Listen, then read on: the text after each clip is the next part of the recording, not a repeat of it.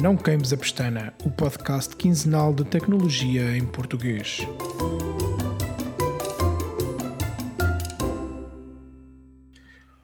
Olá, sejam bem-vindos e hoje temos o décimo episódio do podcast Não Queimes a Pestana. Uh, connosco temos, uh, como sempre, o Renato. Olá, Renato. Olá, olá. E o David. Olá, David. Olá. E 10 episódios. Uh, isto é motivo de celebração, pá. Marco. É um marco. Olá, Marco. Estás bom? Grande amigo. Está bem. Essa foi, uh, vou tomar aqui um copo de vinho, só um bocadinho. É pá, não, não, me estragues, não me estragues já a pergunta, pá. Olha, Ui, tá, vamos oh, ver o que é que vem por aí agora. Não posso crer. Não, posso não me estragues a pergunta, pá. Então vamos lá ver. Um, a pergunta, a pergunta de hoje é uh, se têm e se, e se têm qual uh, um vinho que vos tenha marcado assim profundamente. Portanto, eu sou assim um bocado geek também com, com os vinhos, portanto não podia deixar em algum momento de colocar aqui alguma, alguma vez o tema dos vinhos no, no, aqui no podcast. Queres começar tu, David? Eu vou parecer entendido sobre este assunto. Bora, bora, bora. Sou zero. Então eu vou dizer que eu eh, sou apreciador de um Taylor Sion de 1855. Uau, uau, uau.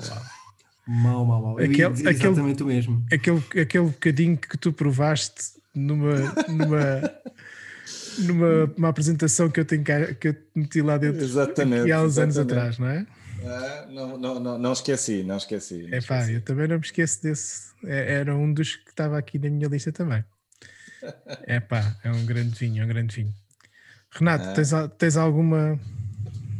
Não, dado, dado a minha imensa afluência também no, no mundo da vinhaça, um, estava-me a lembrar exatamente desse, desse evento. Aliás, lembro-me vagamente que alguém ia virando o copo para a cuspideira. Uh, mas pronto. Eu confesso facto, que assim, de facto, para ser, era um muito bom vinho. Para ser, para ser honesto, não, não, não, sou, não sou nada, nada conhecedor deste assunto e, aliás, bebo muito pouco, portanto, completamente zero à esquerda neste assunto. É. é eu tenho, eu tenho assim, dois ou três vinhos, mas o que eu tinha pensado em trazer aqui hoje eram dentro dos vinhos de mesa uh, um vinho da Quinta da Pelada, um Baga, que, de 2005, que eu uh, tinha em, em, Magno e que abri com uns amigos uh, já há bastantes anos e estava uma maravilha. Era, foi um dos grandes vinhos que bebi até hoje e já bebi muita coisa, muita, alguma, bem mais cara e, e este continua-me a marcar. Uh, mas sim, o Taylor Sion é daquelas coisas que eu ainda contigo continua quase a sentir o sabor daquilo. E é assim um, e um moscatel, um moscatel de, de 1965 também. Uhum, uhum. Só, só por referência para o, para o, pessoal ficar assim com uma ideia, porque eu também não sei. Quanto é que custa uma garrafinha de um Taylor Sion? Ou quanto é que custava? O Taylor Sion, quando saiu, custava 2.500 euros a garrafa. De, de 10 mililitros, não era? De, de meio litro. É, ah, estamos é. a falar de um vinho de 1855. Portanto, alguém guardou um tonel daquilo, ou uma barrica uh, daquilo durante. Tinha, tinha uma tiragem muito, muito, uma tiragem muito pequena, lembro-me. Sim, sim, eram para aí 500 garrafas, acho eu. Não, sei, não, não tenho a certeza. Lembro-me, lembro-me. Mas, é, mas os, os, preços dos vinhos agora também estão. Os portugueses estão a começar a, a ser inflacionados. Portanto, é... O, Gary Vee veio, o Gary Vee dizer uh, aí num vídeo a semana passada que eu vi, por acaso, e dizer que o vinho português estava underrated. Posso-te enviar para tu, para tu depois sim, fazeres sim, menção. Sim. Ele tem uma, por acaso é engraçado, que eu estava a ver, eh, eu sigo lá o, Wine Library uh, no Instagram uhum. e aparece lá um vídeo de um, de um gajo a falar sobre cerveja uh, com uma camisola do Benfica. e então depois eu fui ver e era e era um João, portanto, era um português imigrante que estava lá e que trabalha para, para, para o Gary Vee lá na, na Wine Library. Então é ele, é ele que está a influenciar o Gary Vee a dizer que os vinhos portugueses são underrated. Não, e são, e são. E por acaso é uma coisa que é uma coisa que está. o Estão a subir os preços dos vinhos portugueses, principalmente os, os topos, estão a subir. Aqui há, vamos lá, 15 anos atrás, um topo eh, português. Vamos esquecer o Barca Velha e o- eventualmente até o Peramanca, mas tirando esses dois, os topos custavam 50, 60 euros. E tu agora já começas a ter muitos, muitos vinhos portugueses eh, na casa dos eh, 180, 200 euros nos topos. Bom. nem todos, obviamente, valerão esse dinheiro, mas alguns, alguns poderão valer. Ahm, e há muitos, e depois também aparecem aquelas, aqueles tipos novos que com o seu primeiro, primeiro ou segundo vinho lançarem-se logo para esses preços estratosféricos sem nenhuma razão aparente. Portanto, hum, não, mas os vinhos, os preços dos vinhos portugueses estão a subir. E eu con- contra mim falo que sou que sou só um consumidor, hum, acho que era preciso. Acho que o vinho, o vinho português tem, só tem a ganhar com isso, porque ganha. É- Torna-se um negócio mais, eh, mais vantajoso e, e, como tal, vai atra- atrair eh, mais gente e produzir coisas com mais qualidade. Para nós, deixamos de poder comprar algumas coisas, já há alguns vinhos que deixei de poder comprar, eh, mas, mas acho, que é, acho que é positivo. sem dúvida alguma. E se, não se, e se não se importarem, se quiserem ouvir mais sobre o tema, há um podcast espetacular.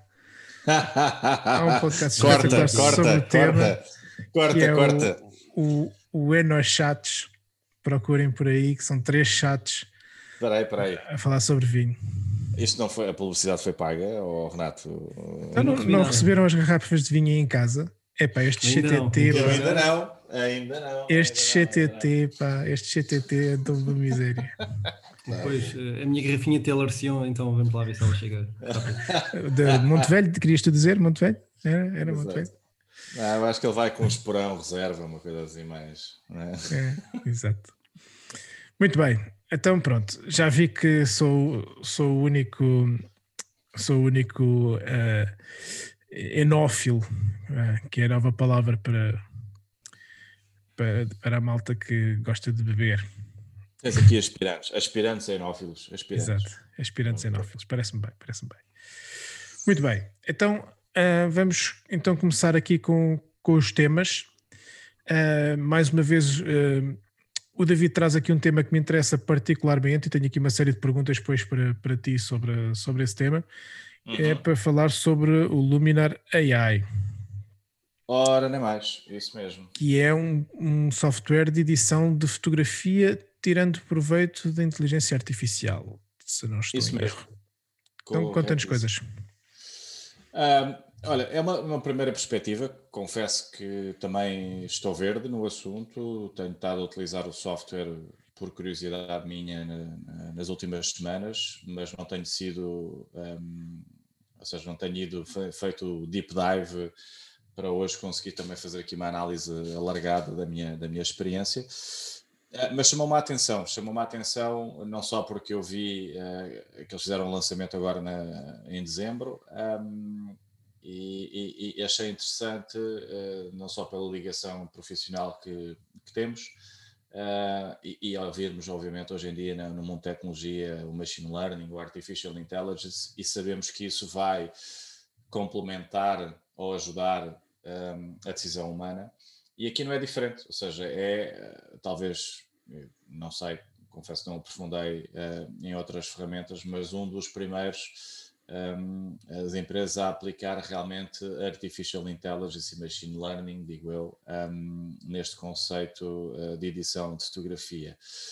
A ideia principal é tirar um pouquinho o fardo ou a tarefa uh, de algumas um, coisas comuns uh, no, no, processo de edição de uma imagem, um, seja para partilharmos no Instagram, seja para um trabalho mais amador ou profissional e eles realmente simplificam um, todo este processo, trazendo uh, a capacidade de, de, de, do artificial intelligence na edição da fotografia.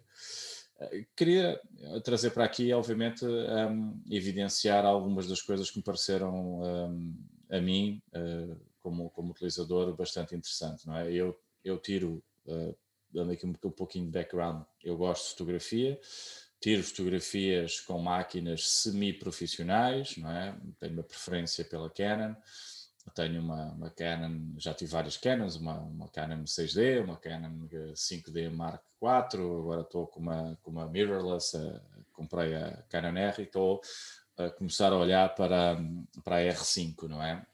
Um, e, e tive fotografias, um, aquilo que se chama em bruto, não é? Em RAW, uh, em, onde eu tenha maior liberdade para poder fazer a minha edição. Tipicamente tenho utilizado o Adobe Lightroom e continua a ser a minha ferramenta de eleição para eu fazer as minhas edições. Não sou uh, uma pessoa que gosto muito de manipular excessivamente a fotografia. Gosto de dar, evidenciar algumas cores, fazer algumas correções um, ah, da própria foto em si, dependendo obviamente do tipo de lente que também tiro a fotografia, há necessidade de fazer aqui correções cromáticas e correções, um, aberrações de, de, de, da própria lente em si que são precisas retirar da foto, porque há uh, essas manipulações. E, e, tenho utilizado essa, a ferramenta do Lightroom para fazer essa manipulação. É um processo artístico, porque é um bocadinho ao gosto de cada um e, e o caminho que a gente quer dar ali à, à, à foto. Um, achei que este software realmente simplificava esse workflow, esse processo, um, porque vai utilizar aqui, por exemplo, uma área que eu vejo que são os templates que o programa tem, o Luminar AI da Skylum. Um, isto é um software pago, não é? Uh, e tem uma subscrição, um, um, qualquer utilizador pode fazer. Uh, não nos patrocinam aqui, trazer estes assuntos, obviamente, somente por, pela, pela pura eh, curiosidade e interesse. Um, uh, pronto, e, e, tem esta zona de templates. O que é que ele faz nesta zona de templates? Este, ele analisa a fotografia. Portanto, uh, o software tem a capacidade, utilizando o Artificial Intelligence, de entender que tipo de fotografia é. Então, ele consegue entender se é uma fotografia de portrait, se é uma fotografia de landscape, se é uma fotografia urbana, se ele é uma fotografia, uh, enfim, de rosto ou se tem mais contexto, e com base nisso sugere automaticamente aqui uh, aquilo que ele chama de templates. Templates não são nada mais do que alguns filtros, algumas correções, alguns ajustes que ele vai fazer com base na análise que ele fez da imagem. Se a fotografia está muito exposta, se está subexposta, se a fotografia está ligeiramente torta, e ele uh, automaticamente consegue fazer uh, pequenas, pequenas, um, pequenas ou grandes alterações. Uma das features que muita gente tem vindo a comentar sobre o produto tem a ver com a substituição do céu. Uh, tipicamente esta, esta, esta funcionalidade ela é feita já num software de manipulação como o Adobe Photoshop, ok? Aqui no, é, é, possível fazer no Luminar AI de uma maneira muito simples. É um toque de um botão, uma seleção do tipo céu que eu quero e ele automaticamente não só muda o céu, como ele também ajusta, e isto é muito importante, as cores do, da restante fotografia para que não fique Uh, não é perfeito, não é? Mas que não fique um, estranho essa substituição do céu. Portanto, por exemplo, se tivermos aqui um cenário onde temos uma fotografia de uma montanha, um pasto, uma montanha lá no fundo e um céu, e o céu naquele dia não estava propriamente bonito ou atraente ou não evidencia aquela foto ou não traz, uh, sei lá, uh, não, não enriquece aquela foto. E rapidamente podemos colocar aqui, se calhar, um céu de verão um, um, ou um dia de sol, ou um pôr do sol. Só que seria estranho colocarmos um pôr do sol numa fotografia que foi tirada, por exemplo, durante o dia. Um, e, e, e ao, ao, colocarmos este, utilizando a, a, inteligência artificial e colocarmos, por exemplo, este céu em pôr do sol, ele automaticamente vai ajustar o, é? a pradaria ou, ou, a montanha aos tons e às tonalidades que, que o céu um, está a trazer também. Portanto, acho isso interessante. Uh, está longe de ser perfeito, ok? E há realmente coisas aqui, seleções que podes fazer que não fazem algum sentido às vezes, não é? Fica esquisito e nota-se que a fotografia foi excessivamente manipulada. mas antes coisas que a gente tinha que fazer e fazer uma seleção, embora que eu também já li que esta semana que o Adobe Photoshop trouxe uma, uma, atualização, talvez até por reação ao Luminar AI, a possibilidade do utilizador fazer essa substituição de céu uh, de uma maneira muito simples.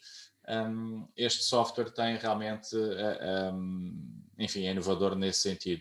Mas além disso, por exemplo, consegue fazer outras coisas. Quando nós tiramos, e para quem gosta fotografias de portrait ou fotografias de rosto, uh, fotografias de pessoas, ele faz aquelas pequenas correções da cara da pessoa, seja tirar olheiras, seja tirar-se, uh, uh, colocar a cara um pouco mais homogénea do ponto de vista de cores, para não parecer aqui, se calhar, áreas mais vermelhas ou, ou áreas mais marcadas com, com sinais e, e rostos no, e, e vincado no, no, no rosto, não é?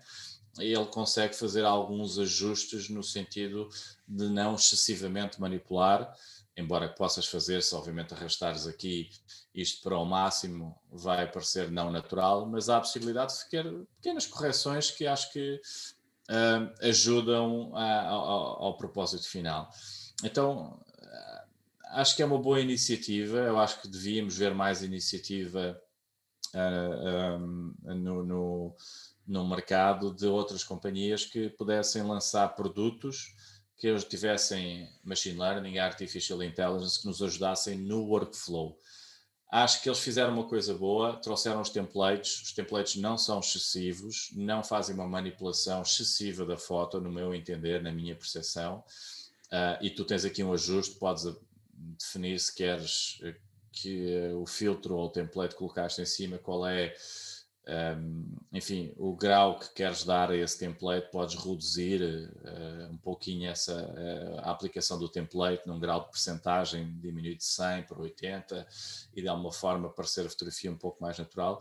Mas o que eu achei realmente fundamental e interessante é a rapidez, a facilidade para quem se calhar uh, até está a iniciar na fotografia, não tem tanto conhecimento de como manipular uma fotografia ou fazer alterações e tem aqui uma, uma ajuda uh, para ser mais rápido para publicar uma foto, seja no Instagram, seja num trabalho, ou seja até para aprender uh, realmente o que fazer na, na, manipulação de uma foto. Então eu, eu acho, eh, volto a reforçar, uh, interessante para acelerar o workflow. há outras coisas aqui, naturalmente, também tens a capacidade, além dos templates, de seguir o teu workflow tens as mesmas ferramentas disponíveis, o mesmo Artificial Intelligence disponível, mas podes ir, por exemplo, fazer modificação, uh, alteração do, do céu, podes introduzir uma coisa que é interessante, um, uh, a parte do ponto de vista da atmosfera da fotografia, introduzir uh, nevoeiro, se quiseres, um, e é tridimensional e consegue dar profundidade, por exemplo, à, à, à foto, o que é muito interessante há uma feature que nem sempre funciona bem, pelo menos para mim até agora, mas é interessante, que é colocar uh, de onde é a origem da luz, colocando um sol, por exemplo, atrás de uma montanha, e ele tem percepção dos objetos, ele consegue entender que, o que é que é o céu, o que é que é a montanha, e se eu colocar ali de onde é que vem a luz e os raios do sol, ele percebe que está ali um contexto e que deve colocar, se calhar, o sol atrás da montanha e iluminar corretamente a fotografia, o que é muito, muito, muito interessante, ok?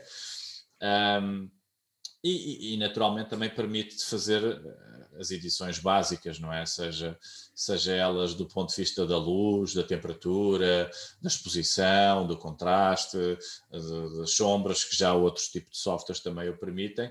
O que eu acho que ele traz realmente aqui, por exemplo, são uh, features que complementam com Artificial Intelligence e permitem-te rapidamente, sem degradar a tua fotografia, sem perder, se calhar, aqui uh, muito tempo, uh, rapidamente criares um, uma fotografia fenomenal, não é? Com base na, na, na, numa fotografia, porque não conseguiste encontrar aqui as condições ótimas naquele dia, não é? Sei lá, numa fotografia de landscape é muito normal tu teres acordado cedo de manhã ou ir a passar por uma determinada localização à hora que passaste, tiraste a fotografia sem ser programada, não é? E, e o dia não era o ideal, mas gostas tanto da fotografia que gostavas, não é? Enfim, de criar. Talvez aqui os puristas digam, ah, mas isso é? Já estamos a chegar a um mundo em que realmente a fotografia digital chega a ser enganadora e não é verdadeira. Uh, entendo, uh, aceito e também não sou uh, um tipo de pessoa que gosto muito de fazer essa manipulação, mas também consigo entender o outro lado de às vezes queremos fazer uma impressão para casa, colocar uma fotografia impressa nossa num quadro, ou oferecer um amigo, ou até colocar no Instagram, desde que não seja exageradamente manipulado ou, ou tudo seja realmente fabricado, um, eu consigo perceber a aplicação ou, ou, ou o interesse de, de, realmente poder fazer essas pequenas uh, manipulações. Um, Tenho aqui umas perguntas sobre, sobre isto. Posso? Sim, podes, podes, podes, claro. Um, eu já tinha ouvido falar aqui na Skylum e tinha, andava a acompanhar aqui o Luminar 4 Uh, já uhum. tinha pensado até em, comprar, porque algumas destas funcionalidades parece que já existiam um bocadinho no Luminar 4. Sim. Uh, portanto, o que eu acho é que eles aumentaram aqui a, a capacidade de treino da, da aplicação e está mais, tá mais visível, os resultados são melhores. Sim, eu já. Tu já, já, tu já tinha... usavas o anterior? Sim, utilizei uh, durante um período de tempo, depois uh, não me encantei uh, totalmente, para ser totalmente franco. Um, acho que a estratégia que eles usaram lá talvez não tenha sido mais adequada. Eles falam um bocadinho sobre o press release que fizeram sobre, sobre o Luminar AI e o Luminar 4. Eles, eles redesenharam a, a estratégia. Então, dá-me a entender que há aqui um shift da empresa de realmente seguir este caminho de Artificial Intelligence, porque acho que eles têm aqui um ponto, eh, uma, uma proposta de valor eh, diferente, mas na outra estava um bocadinho misturada e não era bem entendida. Na outra, eu acho que eles se viam muito mais como um concorrente até mais direto do Lightroom, não é? Com uns pedaços eh, de tecnologia adicionais que foram que eram features um, que eles traziam uh, era uma mistura de um Lightroom com Photoshop, mas com Artificial Intelligence pelo meio, traziam ali alguns benefícios adicionais.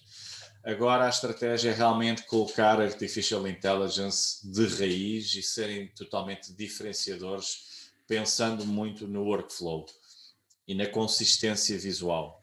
Ok, que acho que esse é o aspecto também importante, a consistência visual de tu poderes replicar vezes sem contas. Por exemplo, se eu tenho a minha conta do Instagram e quiser colocar aqui uma consistência visual uh, nas cores, na, no, no, output dos meus trabalhos, dos trabalhos da minha fotografia, eu vou talvez conseguir. Eu fazia isso no Lightroom através de. Um, um, falha-me agora o nome, mas, mas filtros, vamos falar assim, não é?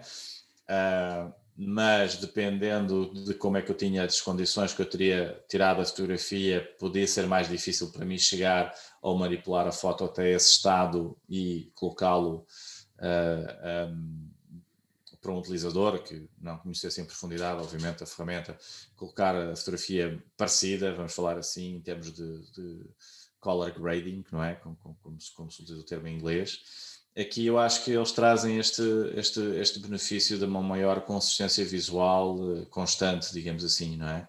De uma proximidade através destes templates que eles têm aqui. Basicamente, templates não são nada mais do que uh, alguns filtros. Alguns filtros que vão ser uh, similares na, na, na, entre si, não é? Na consistência visual.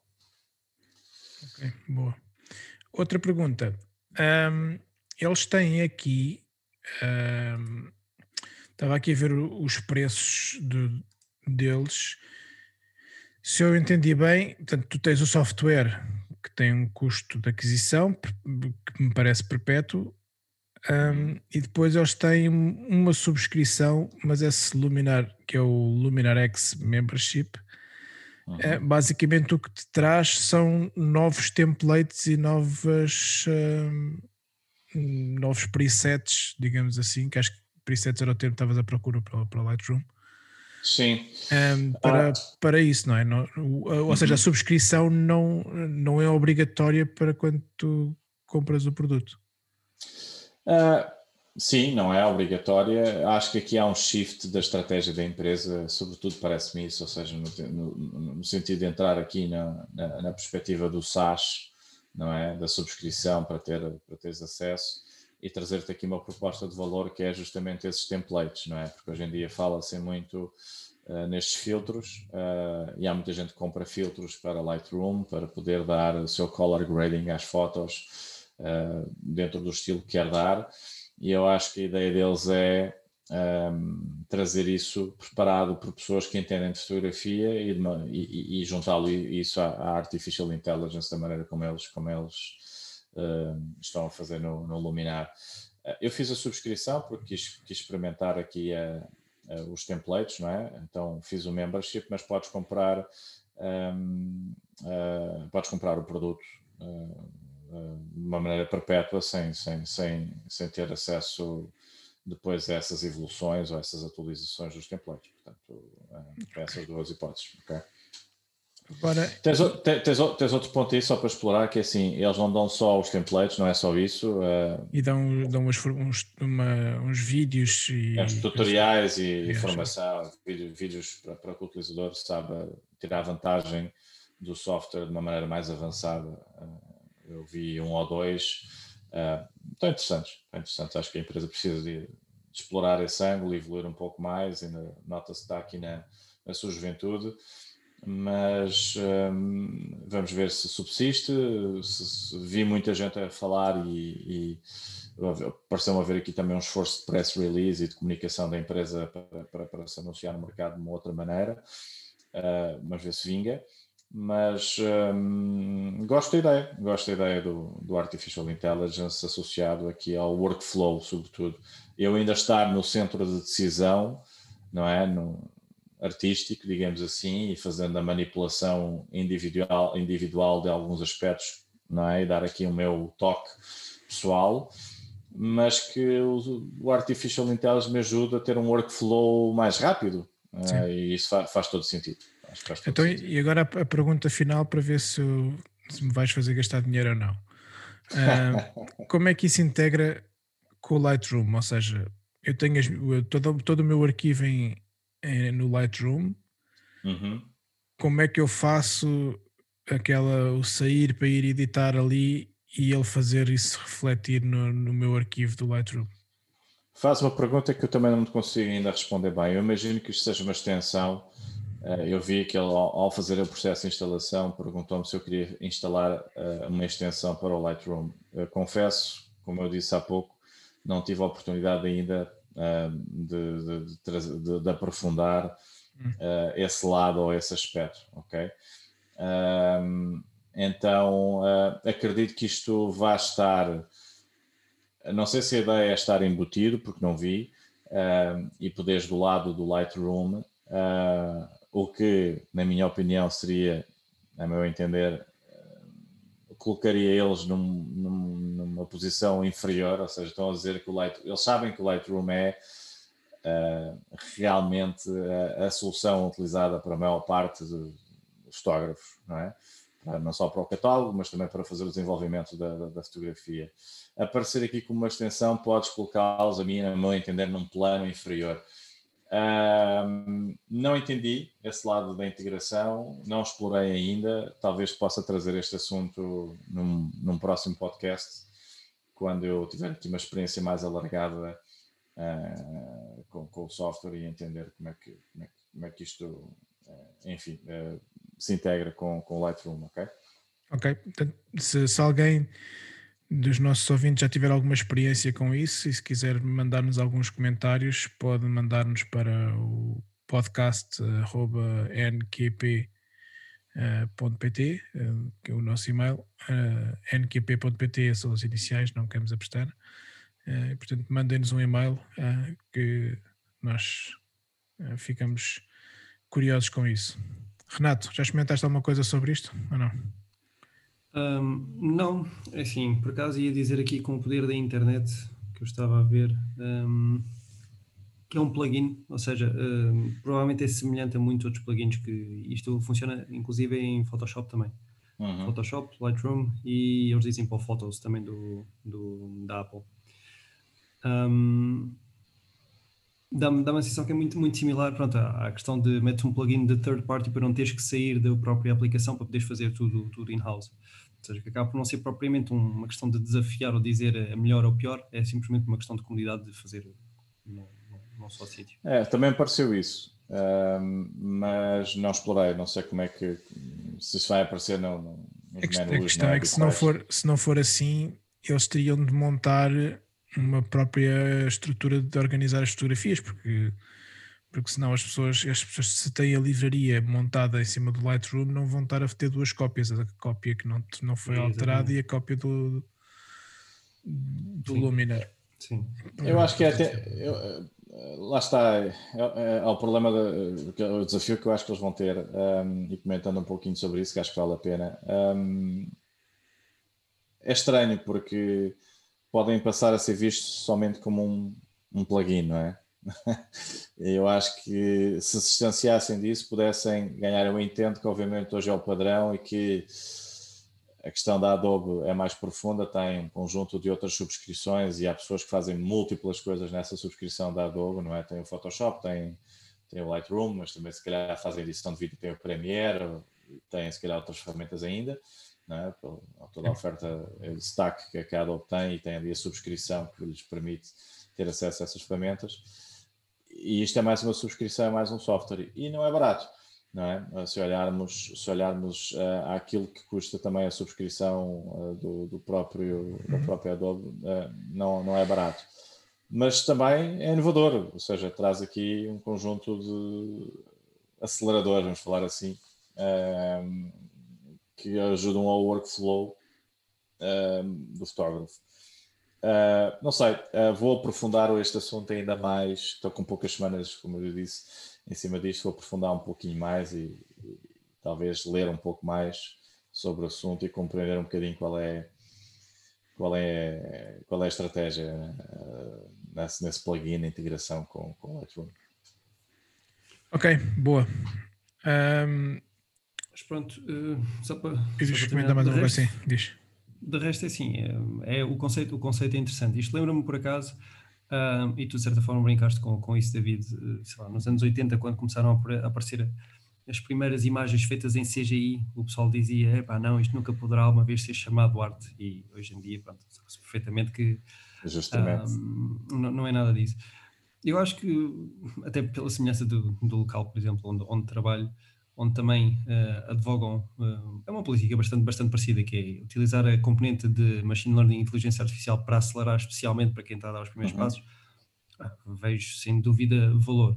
Uhum. Agora, eu, sem ter, sem ter mexido e ser um, sendo um maldizente, sem, sem ter experimentado, de facto, não sei se às vezes para alguém que seja ali um super pro, se será tão fácil aceitar dar esse passo, do que pronto, manter-se naquilo que já está habituado, que já tem aqueles 3 ou 4 tweaks, como tu dizias, corrija lento, dou aqueles 3 ou 4 toques de, sei lá, aqui um bocadinho de sharpen, aqui um bocadinho de brilho, aqui um bocadinho de contraste, aqui um bocadinho de densidade, não sei o quê, e pronto, e barab, aqui está a minha, a minha super foto.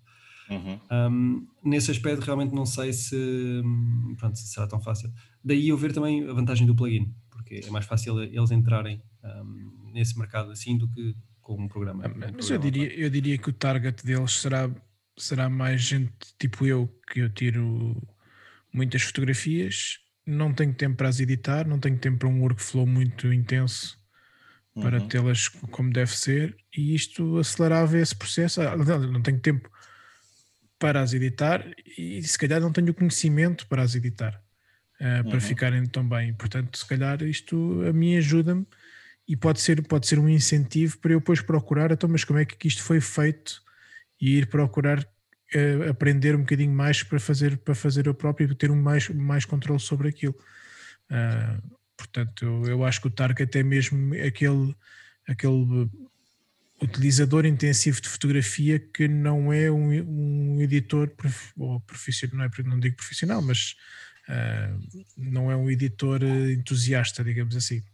eu diria que sim, que não. Uh, eu não sei, e este, uh, esta opinião aqui é baseada em alguns vídeos que vi no YouTube uh, de alguns criadores de conteúdo um, importantes nesta área da fotografia e não vi uma certa conjugação no momento do lançamento, muita gente a falar sobre isto. E foi até o que me atraiu a, a procurar e a, e a voltar a, a esta, esta empresa e experimentar o software deles. Um, e as pessoas que falavam uh, sobre este assunto e daquilo que eu ouvi eram fotógrafos experientes e todos deram esta abordagem do workflow mais rápido.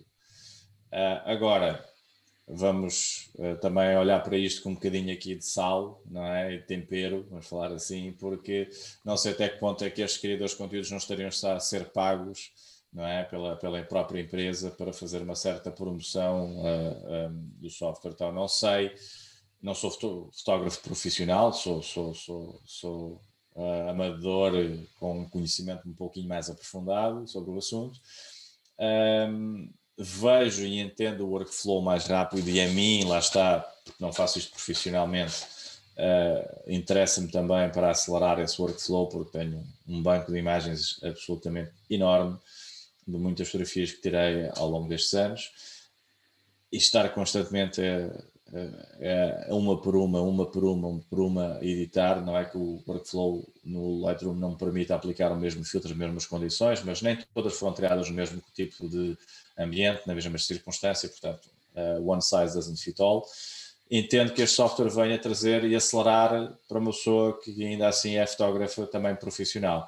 Se vai ter todas aquelas features que eu acho que são fundamentais do ponto de vista de catálogo, um, que o Lightroom já tem e são bastante avançadas, um, eu vi aqui o catálogo deles, pareceu-me fraco ainda, ok? eu não, não acho que esteja ao nível do Lightroom na parte de catálogo. E isso é um problema para um fotógrafo profissional. Mas é isso que eu estava a dizer. Dele, pois, o, work, o workflow dele é fundamentalmente muito pela organização também, o catálogo e o trabalho que ele tem que, que entregar. Na parte da aceleração, é que não possa importar o catálogo, ou seja, uh, caminho de rede onde ele tem as fotografias, no, no NAS que tem no, no seu estúdio, não é? e trazer rapidamente para aqui, mas talvez toda aquela camada um, semântica é? de, de, identificação da foto que já criou durante anos seja difícil se calhar de importar para aqui, digo eu, não, não explorei, não posso estar a dizer aqui uma, uma perfeita uh, uh.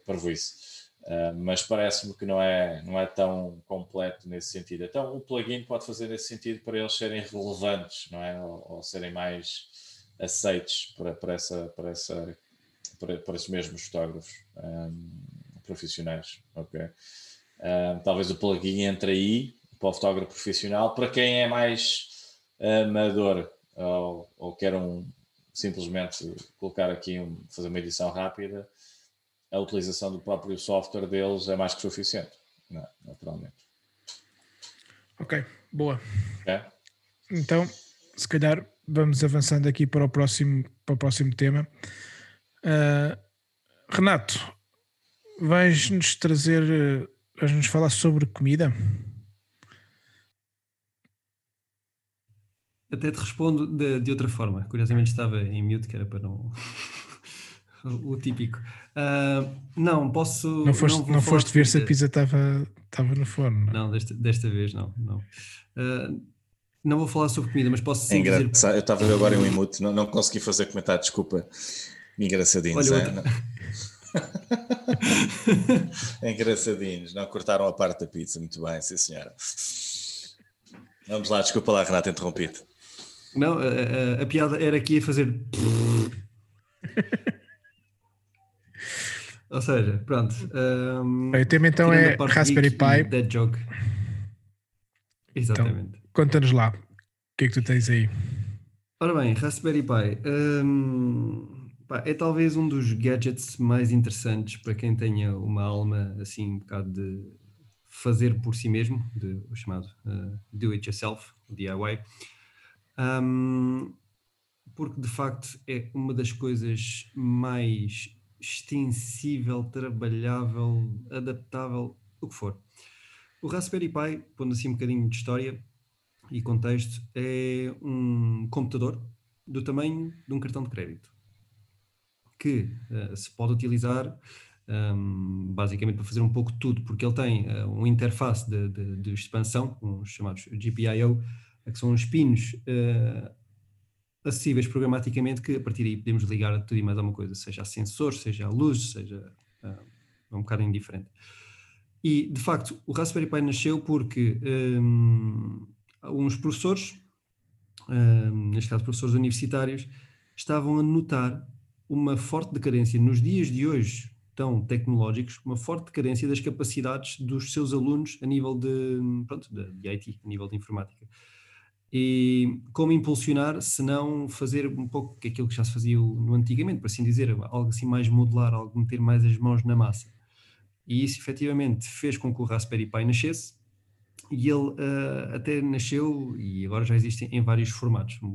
Quando eu disse que era o tamanho do cartão de crédito, isso é a versão grande, porque na verdade existe uh, o chamado Raspberry Pi Zero, o Raspberry Pi A e o Raspberry Pi B. O B é que é aquele que é, digamos, o maior deles todos, tem mais portas USB, tem ali mais umas entraditas, porque o zero é uma coisa realmente que é, é minúsculo, é, mesmo, é mesmo muito pequeno. Por acaso não tenho aqui uma, uma régua, mas, mas algo quase o tamanho da chave de um carro, por assim dizer. Um, que tem assim algumas diferenças, por exemplo, entre o A e o B, que pronto, não tem, por exemplo, portas USB de tamanho, de tamanho normal, tem portas mais em miniatura, um, não tem, por exemplo, porta de rede e assim sucessivamente. Uh, só pode utilizar, por exemplo, wireless. Mas a parte realmente interessante do, dos Raspberry Pi é que, mais do que, digamos assim, um, ser, serem uma interessante ferramenta de, de dar aulas, eles também pensaram que havia de ser algo super barato, para que essencialmente qualquer pessoa um, pudesse uh, começar a mexer em computadores, eh, ou seja, inclusive pensando, por exemplo, no continente africano, com piores capacidades de posses, não ser um fator limitativo, por assim dizer, o preço do dispositivo para se entrar uh, no mundo, no mundo da, da, informática. Agora, a parte curiosa é que, sim, agarrou no mundo académico, mas agarrou muito mais no mundo dos geeks, uh, porque um, a sua capacidade então de, de expansibilidade e, e, de extensão e de programação acabou por criar uma, uma base, um, um pilar fundamental para esses tais projetos quase que em estilo de startup. Ou seja, quem quiser uh, ter um pequeno computador uh, a fazer todo um conjunto de funções, como por exemplo automação ou o que for, uh, consegue fazê-lo de, uma forma, de uma forma muito fácil. Aliás, o próprio formato, mesmo como por exemplo, se, se, se, se tiver uma ideia para fazer algum produto que se queira lançar no mercado, o Raspberry Pi é tão extensível que pode perfeitamente ser aquela pequena coisinha que utilizamos para fazer esse mesmo gadget para depois então pensar como reduzi-lo em termos de tamanho e sinceramente para, para lançar para, o mercado, como seria, por exemplo, lá, a criação de um smartwatch ou algo assim, algo assim do género. Ou uma coisa que eu já não utilizo de momento, porque não tenho ar-condicionado, mas que eu sei que vocês os dois utilizam, que são os sensíveis. Se vocês olharem para um sensível, não é nada mais, nada menos do que, em termos de conceito, uma coisa do tamanho de um Raspberry Pi zero, eventualmente, com um leitor e um emissor de infravermelhos aí ligado, que a partir daí está ligado a um servidor que tem um conjunto de web service e, bam, temos a possibilidade de tornar o nosso ar-condicionado inteligente, mesmo o ar-condicionado mais velho e mais antigo uh, que, que, possa haver, porque ele consegue ler o, os códigos de infravermelhos, replicar e a partir daí controlar uh, o, o, AC. E de facto, um, este pequeno shift fez com que o próprio Raspberry Pi começasse a ser utilizado inclusive em, em IoT, por exemplo, em linhas de montagem, com esses mesmos ditos sensores, para detectar se algo está a correr bem, se não está a correr bem excessivamente, e o seu próprio custo, o seu próprio preço é muito interessante, porque se uma varia, eh, não é por, não é por eh, digamos, varia entre os 10, 12 até 30 euros, mais ou menos, que seja por aí a parte grave e troca-se troca a peça. Um, eu cá em casa, pessoalmente, eu utilizo principalmente na automação. Eu tenho algumas coisas, ou se não a grande maioria das coisas que eu acabo por utilizar muito recorrentemente, podem até não ser, não ser HomeKit compliant, uh, que eu acabo por ter um ecossistema não tão heavy a nível de, de Apple como o, o, do Ricardo e do David, mas eu, um, eu dependo, como eu já falei há um, há um episódio atrás, por exemplo, do meu Apple Watch para falar com, com a Apple TV para comandar a casa.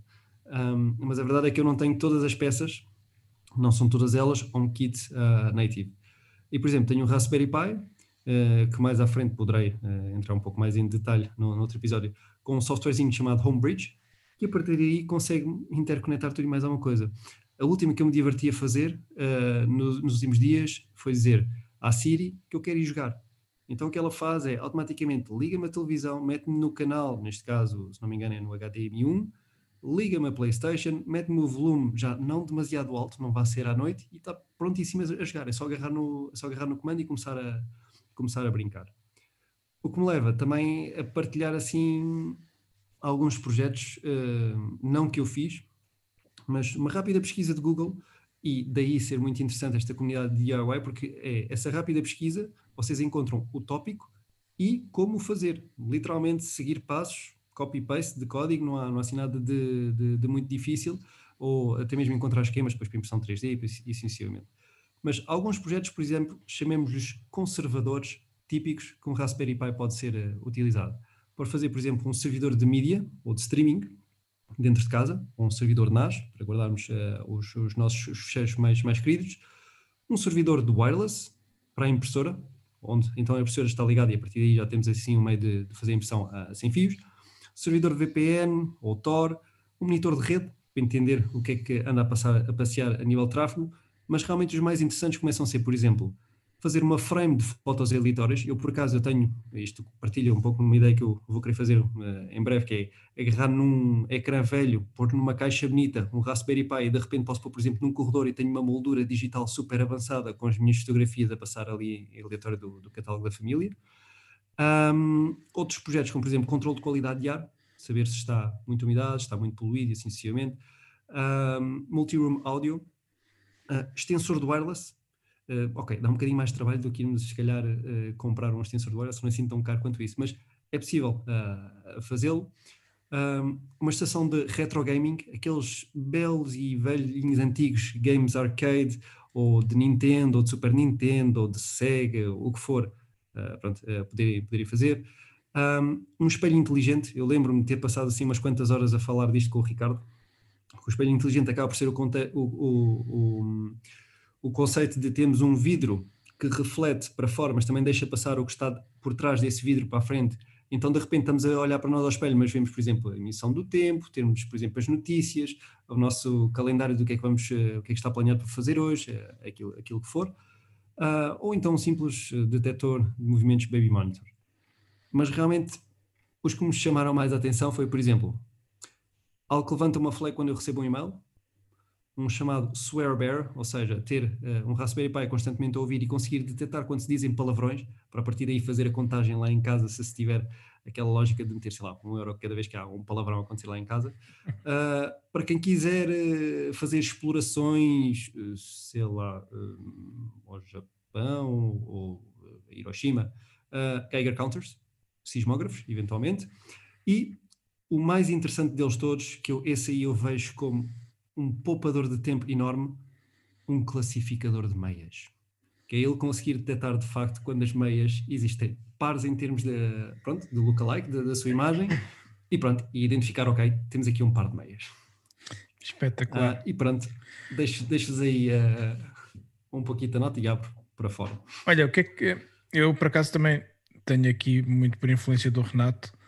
Um, tenho, tenho, também tenho aqui um Raspberry Pi uh, que voltei agora a ativá-lo, principalmente para o, para o, motivo original pelo que eu comprei, para, para ter ali as minhas colunas ligadas um, a simular o AirPlay e, e tô, com, com um add-on que, que comprámos que aumenta a qualidade de som, um DACzito, um, e então tenho aquilo ali a funcionar e funciona uh, muitíssimo bem.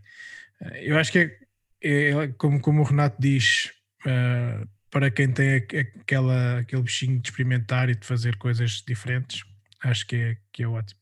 Às vezes gostava de ter um bocadinho mais de tempo para conseguir explorar um pouco mais a, esses, esses cenários. Um, mas queria que tinha aqui uma pergunta para ti. Um, há outros concorrentes desse do Raspberry Pi, entretanto apareceram alguns Uh, tipo, a Nvidia tem uma solução que é o Jetson, depois há o Rock Pi e há um mais antigo que é o Arduino também que tem uma solução parecida, não é? Um, ora bem, de facto uh, existem alguns players que vão entrando, até se, forem, se formos a ver, até mesmo a própria Microsoft lançou um Windows uh, chamado Windows IoT, que é mesmo dedicado assim para, para poder ser utilizado nestes, nestes dispositivos. Sim, tipicamente, mas, mas, aí não tem, não tem, o, não tem o hardware, não? Não, não, mas, mas pronto, isto para levar então para aquilo que uh, é a tua pergunta. De facto, isto tem alguma expressão, isto potencia muito aquela chamada de entrada para a web 50.0, porque está sempre a mudar 3, 4 e assim sucessivamente, uh, que neste caso acaba por ser o tema do, do, Internet of Things. E é natural, de facto, como por exemplo, como, como organizações como a, como a NVIDIA entrem na corrida. Agora, eu propriamente não experimentei, acabei por ser pesquisa rápida de Google, ok, as massas estão a utilizar o Raspberry Pi e a partir daí fui fazendo a experiência. Agora, realmente a grande luta, por assim dizer, que acaba por não ser uma luta, uh, pelo menos que eu tenha a noção, acaba por ser Arduino versus um, Raspberry Pi. Quando utilizar. A questão é que o Arduino, segundo aquilo que eu entendi, é mais monotaréfico. É algo que tu quase que, por assim dizer, programas a nível de hardware para ele fazer essa tarefa, enquanto que o Raspberry Pi é literalmente um computador onde tu metes um sistema operativo e a partir daí programas aquilo que tu quiseres para ele poder fazer essa tarefa e outras mais seja, tipicamente, quando é para uma coisa única, singular, imagina, por exemplo, eu, eu tenho, uh, não um amigo meu, mas um, um conhecido de um, de um, amigo meu, que ele reprogramou a centralina do carro para quando ele vai para os dias de track day ter uns mapas diferentes. Aí, como é uma coisa específica, ele fez com Arduino e acho que foi uma escolha muito boa, porque é exatamente só para aquilo. Agora, se tu quiseres fazer mais coisas nesse mesmo, nesse mesmo dispositivo, um, precisas de um sistema operativo e precisas realmente de, de, entrar no mundo da programação, e aí o Raspberry Pi é quem te, quem te traz um bocadinho essa, essa capacidade. Okay.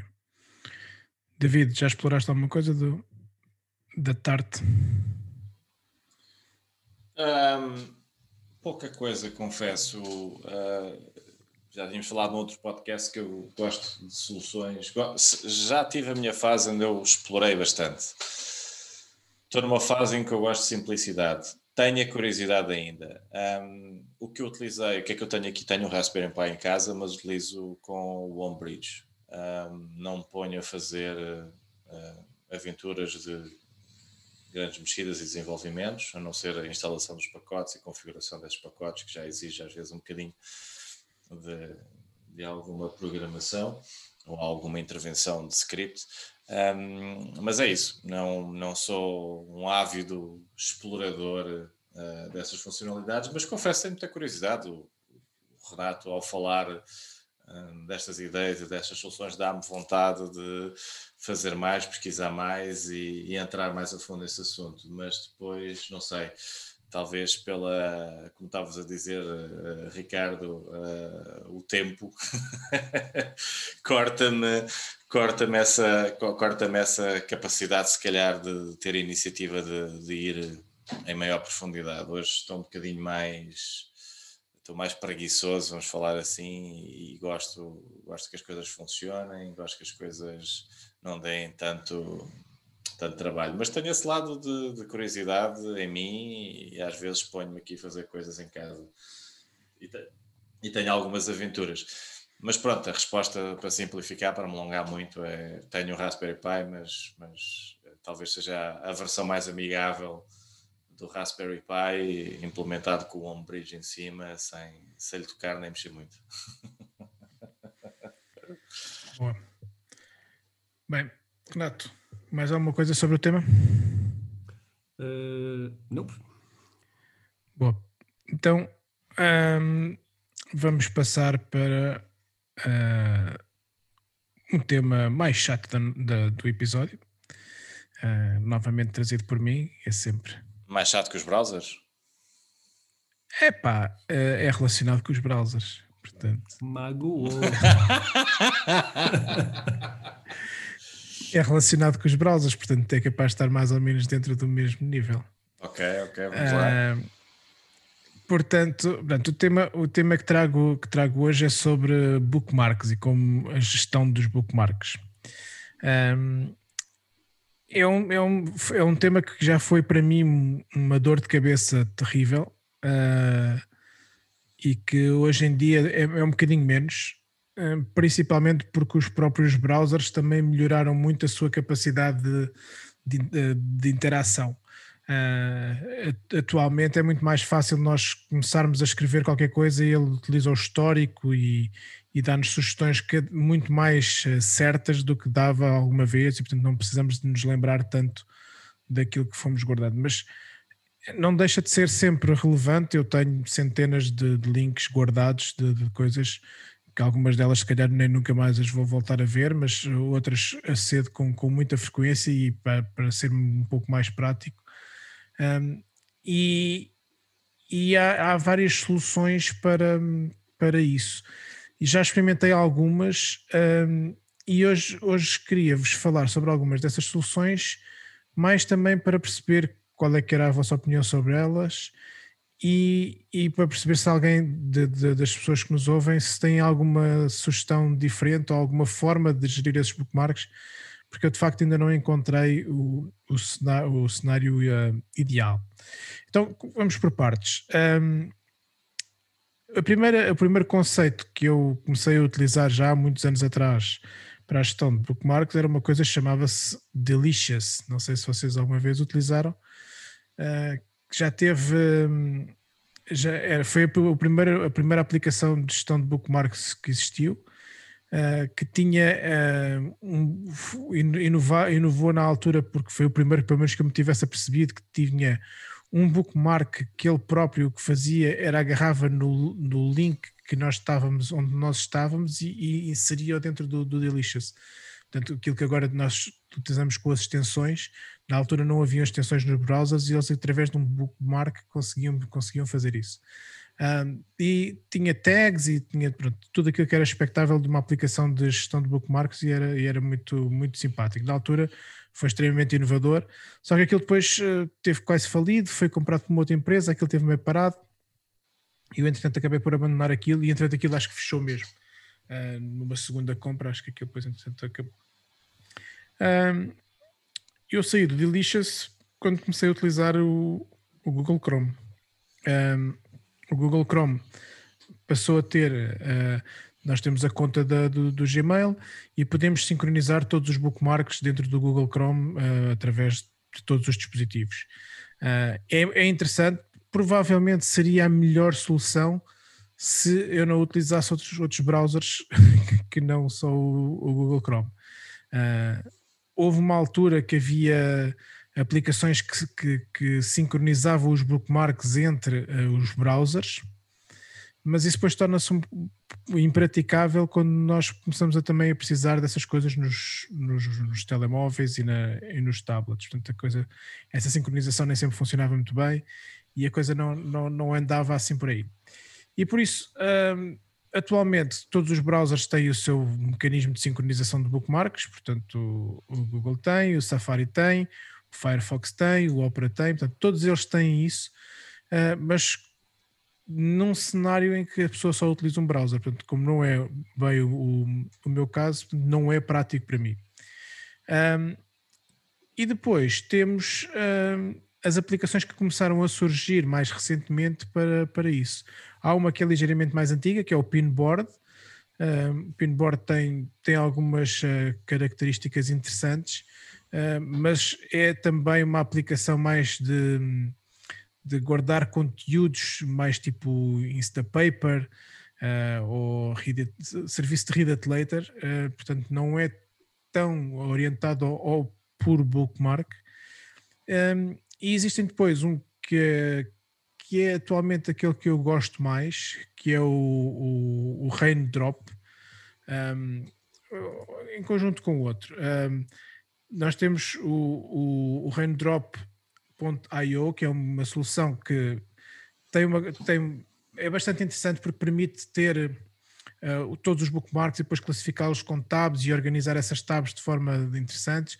Uh, ter algumas, algumas características depois de, de, de podermos ordenar ordenar as, uh, uh, esses bookmarks de forma uh, como, como, acharmos melhor, por data de criação, por, data, por tags, por nomes e tudo isso. Temos o, temos o, o Toby. O Toby tem um conceito muito giro porque substitui a página de entrada do, do, do browser e podes ter tipo, uma espécie de dashboard onde tu tens cenários e consegues organizar as coisas da forma como queres, por exemplo, ter os bookmarks de trabalho e podes dizer, olha, agora abre-me estes bookmarks todos ao mesmo tempo, em, em, cada um na sua tab. Uh, é um conceito interessante. E depois também tem o, há um que é o laço. Um, pronto, isso são tudo aplicações da, na parte da gestão dos bookmarks. Eu atualmente uh, confesso que uh, estou a meio caminho entre o, os bookmarks da Google entre os bookmarks que tenho no, no Raindrop, mas estou cada vez mais a, a utilizar uh, o Notion para guardar essa informação, ou seja, uma aplicação de notas, como pode ser o Evernote, o Apple Notes ou o OneNote, um, mas mais integrado dentro do meu processo diário, da minha, do, do, do, do, meu dashboard diário. Por exemplo, eu tenho um dashboard diário de, de tarefas que eu tenho que fazer no meu trabalho. Por exemplo, tenho que ir a este blog, tenho que ir a esta aplicação, todos os dias eu tenho que fazer isso, portanto os links já estão ali organizados dentro do contexto do meu trabalho.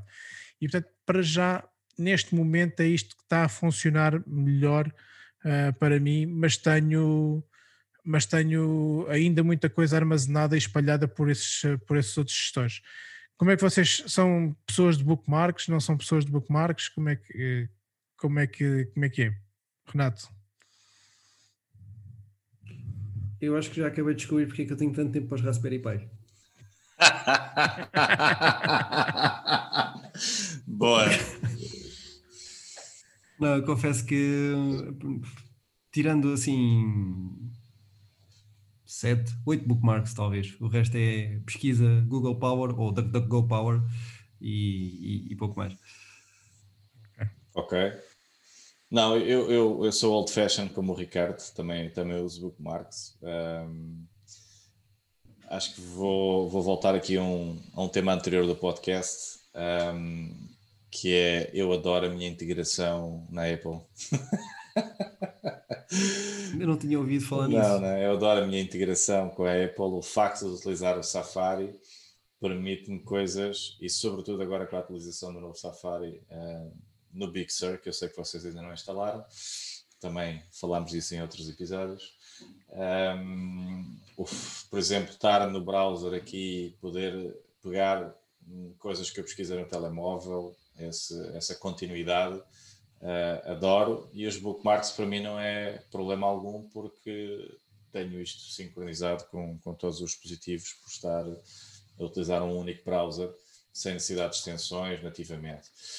Uh, o browser do Safari também, uh, o Ricardo, e dando a minha perspectiva aqui, um, já podes escolher um, uma imagem de fundo e com a imagem de fundo escolher os teus favoritos uh, e trazer aqui também outras opções, um, não só de favoritos, mas de sites que utilizas frequentemente em dispositivos. Então pode trazer do, do teu uh, do teu telemóvel, pode trazer do teu iPad, coisas que podes ter abertas ou que tu frequentemente naqueles dispositivos abres. Um, e isso a mim facilitou-me está-me a facilitar muito eu rapidamente aceder às coisas que eu quero um, sem estar preocupado na, na, sincronização. Porque há aqui estes dois lados, e só queria introduzir esse assunto, é os favoritos, e além dos favoritos e a organização, tens também uh, a frequência que pode se tornar depois um favorito. E a evidência desse, dessa frequência uh, uh, pode ser interessante ou não, pode ser um favorito, por exemplo, esporádico, não é? Que tem isso, não é? mas também vês o teu perfil de utilização, é isso que eu queria evidenciar. uma das coisas que eu também agora também, também acho que é que é um bocadinho. Era isso um bocadinho que eu queria dizer também no início com a questão da evolução dos browsers. É uhum. É precisamente essa, essa facilidade que tu, com que tu tens em evidenciar o que é que tu já pesquisas com, com frequência. Portanto, eu, por exemplo, sei lá, uh, voltando aqui ao Notion, se eu for, vou ao browser e vou pesquisar, ponho Notion, ele mostra-me uh, não só a página do Notion, aliás, a página inicial do Notion, ele nem me mostra como, mais, como uma das principais opções. Ele mostra-me as últimas páginas dentro do Notion onde eu tive mais, uh, mais, mais recentemente e, portanto, ou com mais, mais vezes. E, portanto, esse tipo de coisas também facilita bastante a forma como nós um, interagimos com, com, com isso e a necessidade de, de bookmarks também, com, como eu disse ao início, também está a, diminuir um pouco, pelo menos, uh, pelo menos para mim. E eu acho que os browsers têm essa, têm essa vantagem de nos ajudar a pesquisar uh, uh, melhor. Mas, no entanto, sinto sempre falta de um bocadinho. Uh, há alguns, alguns bookmarks eu, eu, utilizo diretamente a partir do One Password, por exemplo, coisas em que eu sei que vou fazer o login, eu vou direto ao, ao One Password, procuro por aquilo e faço logo go and fill. Mas há, há, coisas que eu já nem me lembro muito bem como é que era, portanto, tento organizar às vezes, por exemplo, eh, eu adoro andar sempre a pesquisar por aplicações novas e coisas assim do género, então eu guardo, tenho lá uma inbox de coisas que quero ver. Uhum. E sei lá, de vez em quando vou ali ver, olha, andei a ver isto, como é que isto evoluiu, como é que esta aplicação evoluiu, como é que isto está agora. Uhum. Uh, e, é, e é, é, uma forma que eu, que eu tenho estado a fazer, e, e lá está, isso agora estou a, estou a passar um pouco para o, para o Notion, porque agora em vez de ser um bookmark onde eu vou lá a essa pasta de vez em quando, o que eu tenho agora é coloco aquilo lá e depois digo: olha, uh, lembra-me disto daqui a três meses para ver como é que isto está. Uh, e acaba por ser uma forma um bocadinho mais automatizada de, de ter, esse, ter esse processo. Ok. Uh, lá está, olha, três, três pessoas, diferentes formas de, de, de utilização. E isso é o fantástico na tecnologia também. É, às vezes a combinação Sim. até dessas ideias e a troca de experiências é o que nos ajuda a encontrar soluções para aquilo que a gente está a querer fazer. Eu, eu gosto imenso desta integração, confesso. Eh, sei que estou preso eh, a uma plataforma, não é? Tem os seus malefícios e os seus benefícios, mas um, funciona no meu workflow, um, ajuda-me a ser produtivo, um, enfim, gosto. Sim, sim, sim.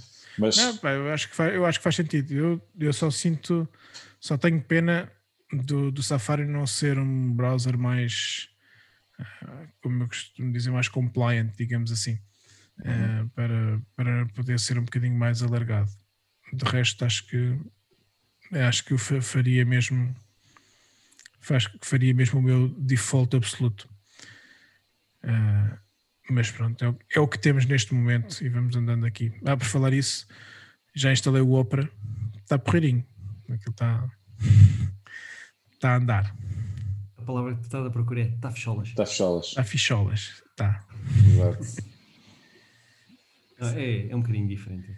É. Mas, mas lá está, também entendo perfeitamente e não o vejo como, por exemplo, browser único e exclusivo principal. Isso eu próprio também não, não consigo. Uh, acabo por separar, é mais pessoal versus mais não pessoal, e aí sim. Agora, se eu tivesse que escolher para ser único e exclusivo, é um pouco como o Safari. E, eventualmente já chegar ali a alguns pontos que. Bem, não, não será perfeito, perfeito, perfeito. Ou pelo menos as páginas na internet poderão não gostar dele. Exatamente. Muito bem. Uh, acho que já estamos aqui uh, a chegar ao fim do nosso, do nosso programa. Uh, quero-vos agradecer a todos que ouviram este episódio até ao fim, mais uma vez, e, e ao David e ao Renato uh, por esta agradável conversa, que mais uma vez nós também já começamos a ter este hábito que antes de começarmos o, o, a gravar já, já levamos quase uma hora de conversa, o que torna isto uh, um ótimo momento de, de convívio nestas alturas em que estamos aqui Event afastados. Verdade. Eventualmente eu posso sugerir, como os episódios já são curtos, podíamos começar a lançar versões Director's Cut. Exato. Em que acrescentávamos mais assim, tipo, o resto para quem ouvir, quem quiser ouvir O resto mais. da conversa da treta que tivemos a ter antes sobre sobre ações e de, sobre aplicações de, de, de, criptomoedas e afins. Acho que podemos também, já que estamos a chegar aqui a momentos de celebração, não é? para o décimo episódio, um, eventualmente convidarmos alguém a participar no nosso podcast, alguém, alguém de fora, a vir, sim, sim, sim. A vir conversar connosco, alguma, trazer alguma perspectiva. Acho que sim, acho que, acho que é uma, uma ótima ideia. Quem tiver assim alguma sugestão, mais uma vez, podcast.ngp.pt ou então uh, através das, das redes sociais chegarão até nós. Por isso, malta, até o próximo episódio. Muito obrigado. E eu certamente a maior parte ainda estarão a ouvir isto no início do, do ano de 2021. Espero que tenham um excelente ano de 2021 e que arranque uh, para ver se a gente salta de, de 2019 para 2021 de uma forma mais tranquila. Feliz 2021, que seja melhor que 2020. Exatamente. Um, então não vejam o último vídeo da Boston Dynamics para não se assustarem, que é a cereja no topo do bolo. As minhas filhas adoraram ver os, os robôs a dançar. Estamos a falar de, já agora, já agora para quem não sabe. Um, exatamente. A Boston Dynamics pôs os seus robôs a, a, dançar a Do You Love Me. Sim. Epá, estavam, estavam espetaculares, aquilo estava, estava com uma dinâmica. As minhas filhas adoraram. Sim, eu, eu estava a olhar para aquilo e a pensar, ok, Terminator está cada vez mais próximo, que mais filmes é que apocalípticos é que andam por aí? Artificial Intelligence já chegou à fotografia, é? já está nos robôs. Quando se tornar a consciência única e interconectada, pronto, temos o, o Judgment, Judgment Day. É, não assistem as pessoas, pá. Brincadeira, não, isso nunca vai acontecer, só daqui a, a poucos anos. Estamos a brincar, estamos a brincar, reforçando. Ok. Exato. Muito bem. Obrigado. E Pronto. até ao próximo episódio. Tá. Obrigado a todos. Obrigado. Tchau. Tchau.